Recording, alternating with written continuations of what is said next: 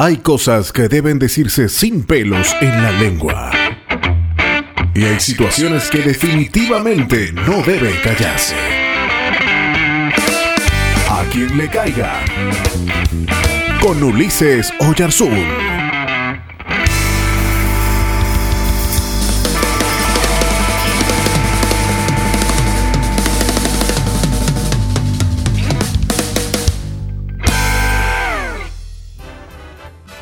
Consejos para este nuevo año. Primero, si pasas por penas, si pasas por tristezas, por favor, no intentes ahogar tus penas con mucho alcohol. Recuerda que hay penas que saben nadar. Otro consejo, si estás en la iglesia y te gusta alguien, te enamoraste de alguien y vale la pena y te quieres arriesgar, aprovecha el momento en donde se dan los saludos. Dale la mano, abrázala y dile con firmeza, Dios tiene un propósito contigo y yo también. Otro consejo, no te obsesiones por pasarla bien. A veces cuando llegan las fiestas uno siente casi la obligación de estar feliz. Si los días han sido malos, descansa, no te angusties. No te dejes llevar por esta cultura que impone neuróticamente estar feliz a toda prueba. Ten paz. Recuerda, como decía Teresa de Jesús en el siglo XIII, nada te turbe, nada te espante. El que tiene a Dios, nada le falta. Otro consejo, si eres pastor o líder, un consejo, por mucho que algunos super ungidos hagan declaraciones proféticas sobre lo que es o lo que será este nuevo año, este nuevo tiempo, recuerda las palabras del apóstol Santiago en el capítulo 4. Si el Señor quiere, viviremos y haremos esto o aquello. No caigas en el juego de prometer a tu gente cosas que no están en tu mano cumplir. Ten en cuenta lo mismo que le decía un esclavo al gran emperador Marco Aurelio. Recuerda que eres solo un hombre. Otro consejo, si conoces personas que quedaron solos este año, por favor, haz un espacio en tu mesa, ponle más agua a la sopa y compra más vino, que tu casa sea una embajada del amor.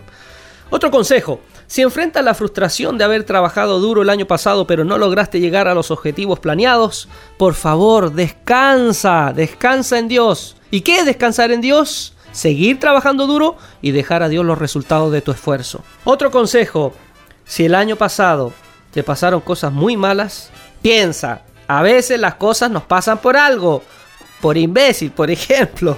Otro consejo, haz de este nuevo año un año de acciones concretas. No te quedes solo en buenos deseos, como quizás fue el año pasado. Recuerda lo que le dijo Rachel a Bruce Wayne en Batman Begin. No importa lo que eres por dentro, tus acciones te definen.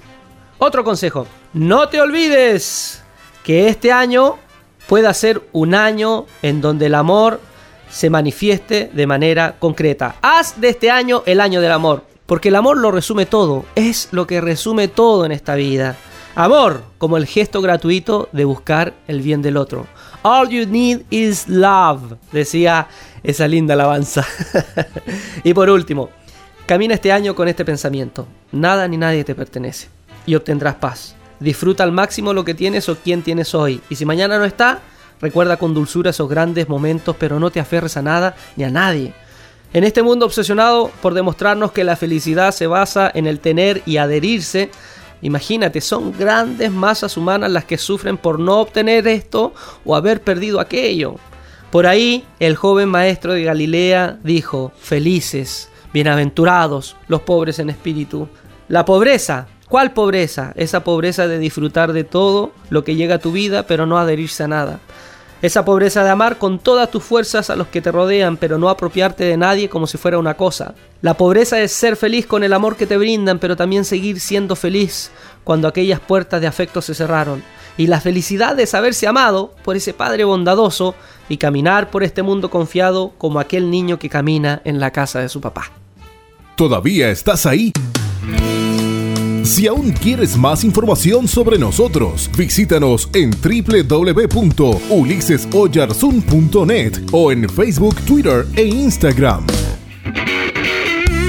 Hasta el próximo A quien le caiga. Te esperamos.